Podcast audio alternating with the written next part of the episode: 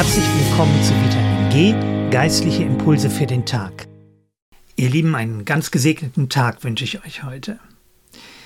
Ich dachte, ich mache noch mal eine kleine Fortsetzung vom letzten und vorletzten Mal, wo es ja schon mal so um dämonische Belastung ging. Es gab doch jetzt immer wieder Rückfragen und letztlich wundert es mich gar nicht, weil dieser ganze Bereich, naja, da wird eigentlich gar nicht so viel drüber gelehrt.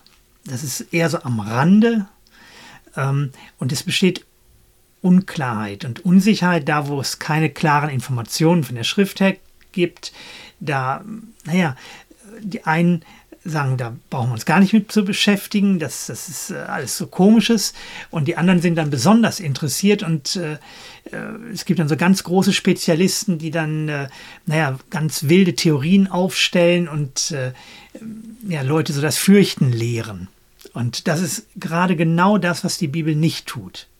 Es gibt über die Welt Satans und der Dämonen nicht viele Informationen in der Bibel, aber immer wieder wird betont, Satan ist der Geschlagene. Und trotzdem müssen wir darüber Bescheid wissen.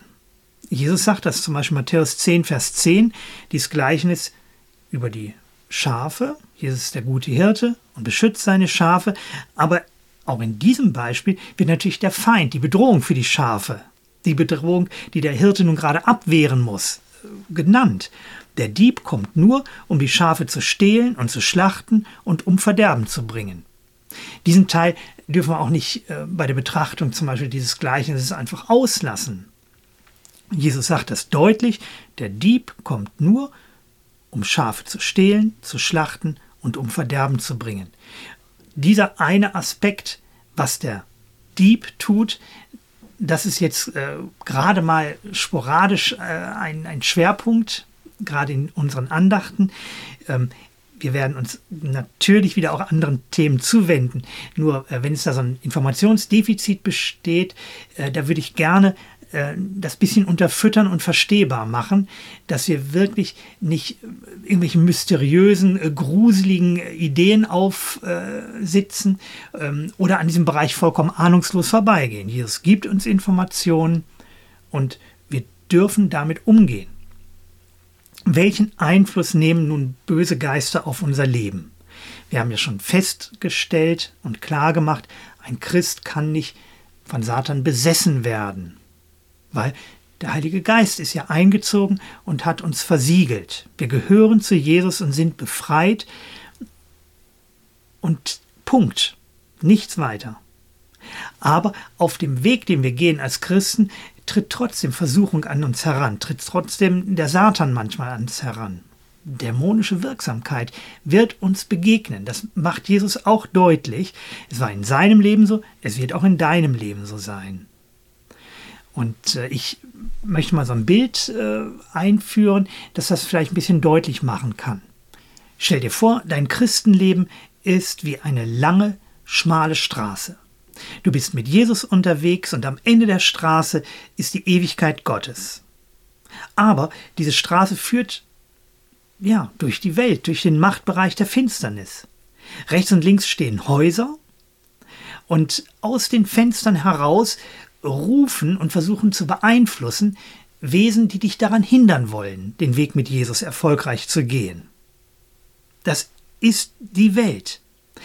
Keine Macht der Welt kann dir den Weg versperren, aber diese Mächte können dich versuchen daran zu hindern, dich zu beeinflussen, deinen Schritt zu hemmen. Und sie rufen aus den offenen Fenstern und äh, versuchen dich vom Ziel abzulenken, dich von anderen Zielen zu überzeugen, das in Frage zu stellen, wie du vorangehst und ob das wirklich so sein muss. Sie wollen dein Vorankommen verhindern.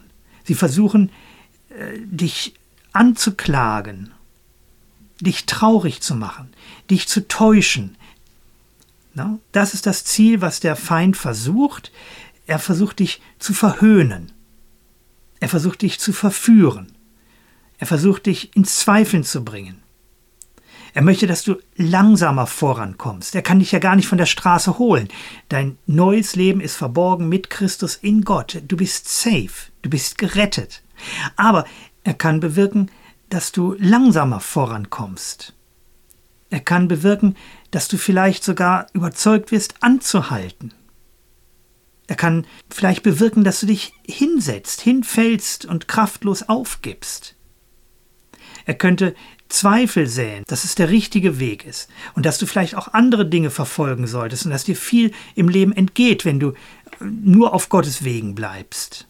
Und du selber verlangsamst deinen Schritt. Das heißt, der Satan kontrolliert dich nicht und übernimmt nicht die Kontrolle wie bei einem Besessenen, aber er kann dich so beeinflussen, dass du selber freiwillig den Weg der Nachfolge aufgibst, dass du dich vielleicht unfähig fühlst, Gott zu glauben, dass du dich wertlos fühlst und denkst, äh, ich äh, kann ihm nicht mehr dienen.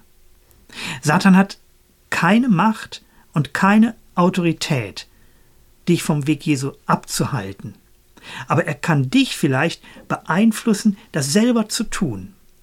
Satan kann dich nicht in Besitz nehmen. 1. Petrus 1, Verse 18 bis 19 sagt es ganz klar, wir sind erkauft durch einen Preis, nämlich das Blut Jesu. Wir gehören ihm, wir sind sein Besitz. Er hat uns erlöst.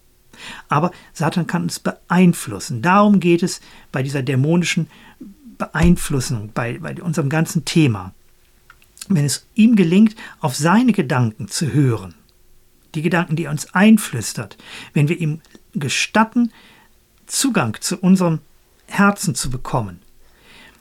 Je länger das wird, desto stärker wird diese Beeinflussung, desto stärker sind die Versuchungen, die Beschuldigungen, denen wir uns immer wieder ausgesetzt sehen, die Täuschungen, verdrehen unsere Sicht und lassen uns langsam ihm glauben.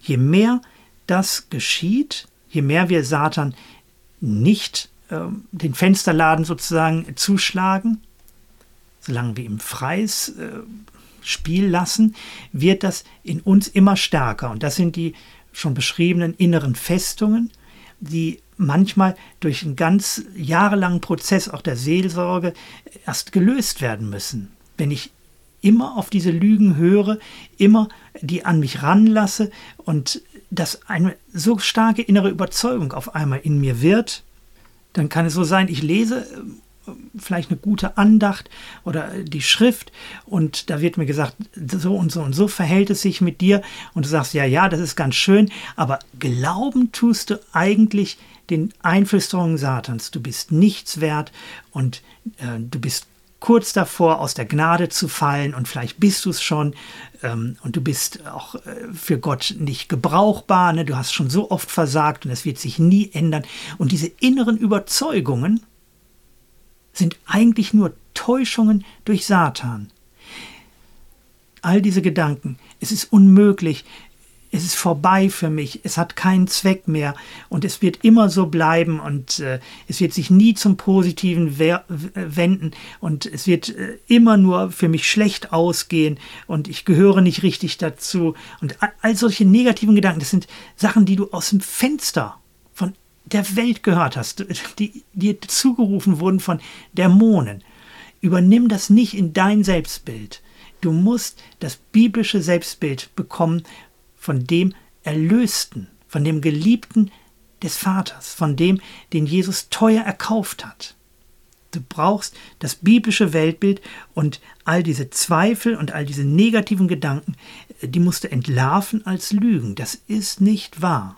Und wenn du solche Muster in dir entdeckst, zum Beispiel üble Nachrede, wenn du einfach zwanghaft immer über bestimmte Leute zwanghaft negative Gedanken hast, zwanghaft immer Negatives sagen musst, wenn, es, wenn du gar keinen positiven Aspekt siehst über einen Bruder oder über eine Schwester oder über die Gemeinde, wenn es immer äh, destruktive, kaputtmachende Sachen sind, die dich abhalten vom Weg mit Gott. Zum Beispiel, ich kann, ich will nicht äh, mich finanziell beteiligen, weil, Punkt, Punkt, Punkt, Punkt, Punkt. Und all diese negativen Sachen, die ja im Detail vielleicht wahr sein können, aber wenn letztlich dabei rauskommt, äh, ich bin dagegen, das ist eigentlich unterm Strich die Aussage deines Lebens, ich bin dagegen, dann würde ich sagen, hey, hinterfrag das mal. Von wo hast du das? Ist das die Haltung, wie Gott über die Gemeinde denkt? Ist es die Haltung, wie Satan über die Gemeinde denkt? Von wem bist du beeinflusst? Welche Energie wirkt in dir? Welchen Filter hast du aufgesetzt auf deiner Brille? Welche Sachen sprichst du vielleicht nach, die dir von der falschen Seite eingeflüstert wurden? Das sind jetzt alles nur Beispiele, aber ich glaube, es sind ganz praktische Dinge, denen wir vielleicht begegnen, auch äh, in unserem ganz normalen Christenleben. Und ich glaube, es ist sehr, sehr wichtig, dass wir die Lügen Satans entdecken. Wenn Satan bei dir eine Lüge einzementieren konnte und du glaubst, es ist wirklich die Wahrheit und du bist da unverrückbar, dann ist es dem Satan gelungen, dich zu kontrollieren, dich zu verlangsamen oder am Ende zurückgehen zu lassen. Und du warst auf dem Weg mit Jesus und am Ende liegst du zerstört und entmutigt auf der Erde. Du bist eingesetzt, das Reich Gottes voranzutreiben und du bist jemand, der vielleicht mehr zerstört und beschwert. Du bist jemand, der begabt ist, andere zu ermutigen und was letztlich dabei rauskommt, ist, du trägst überhaupt nichts Göttliches dazu bei und, und kannst deine Gaben nicht einsetzen, weil du gefangen bist in einem Geflecht der Lügen. Das ist das Ziel Satans. Und darum, sagt Hebräer 12, Vers 2, lasst uns deshalb unseren Blick auf Jesus richten, dem Wegbereiter des Glaubens, der uns ans Ziel vorausgegangen ist. Lass uns auf Jesus blicken, nicht auf die Lügen hören. Ganz wichtig, 2. Korinther 5, Vers 10. Alles menschliche Denken nehmen wir gefangen und unterstellen es Christus, weil wir ihm gehorchen wollen. Und die Macht Satans muss gebrochen werden. Und wenn man das entdeckt, dann muss man ein Gebet sprechen, das Vergebung und Buße beinhaltet und eine neue Auslieferung an Jesus, dass der Heilige Geist auch die Bereiche erfüllt, die bis jetzt mit einer Lüge besetzt sind, niedergedrückt, wirkungslos gemacht sind.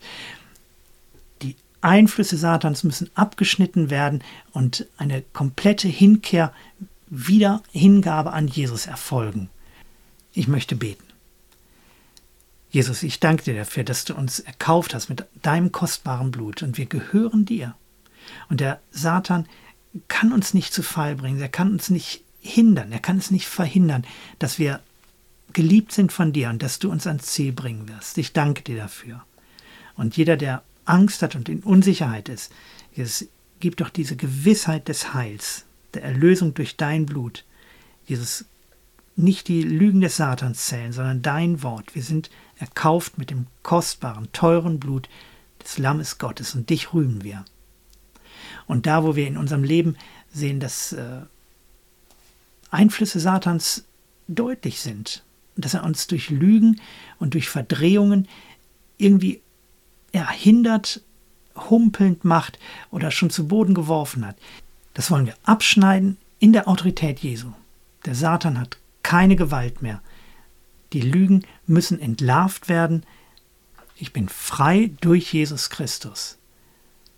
Jede Macht wird gebrochen, jeder Bann wird gebrochen, jede Lüge entlarvt. Freiheit durch Jesus. Danke, Jesus. Amen.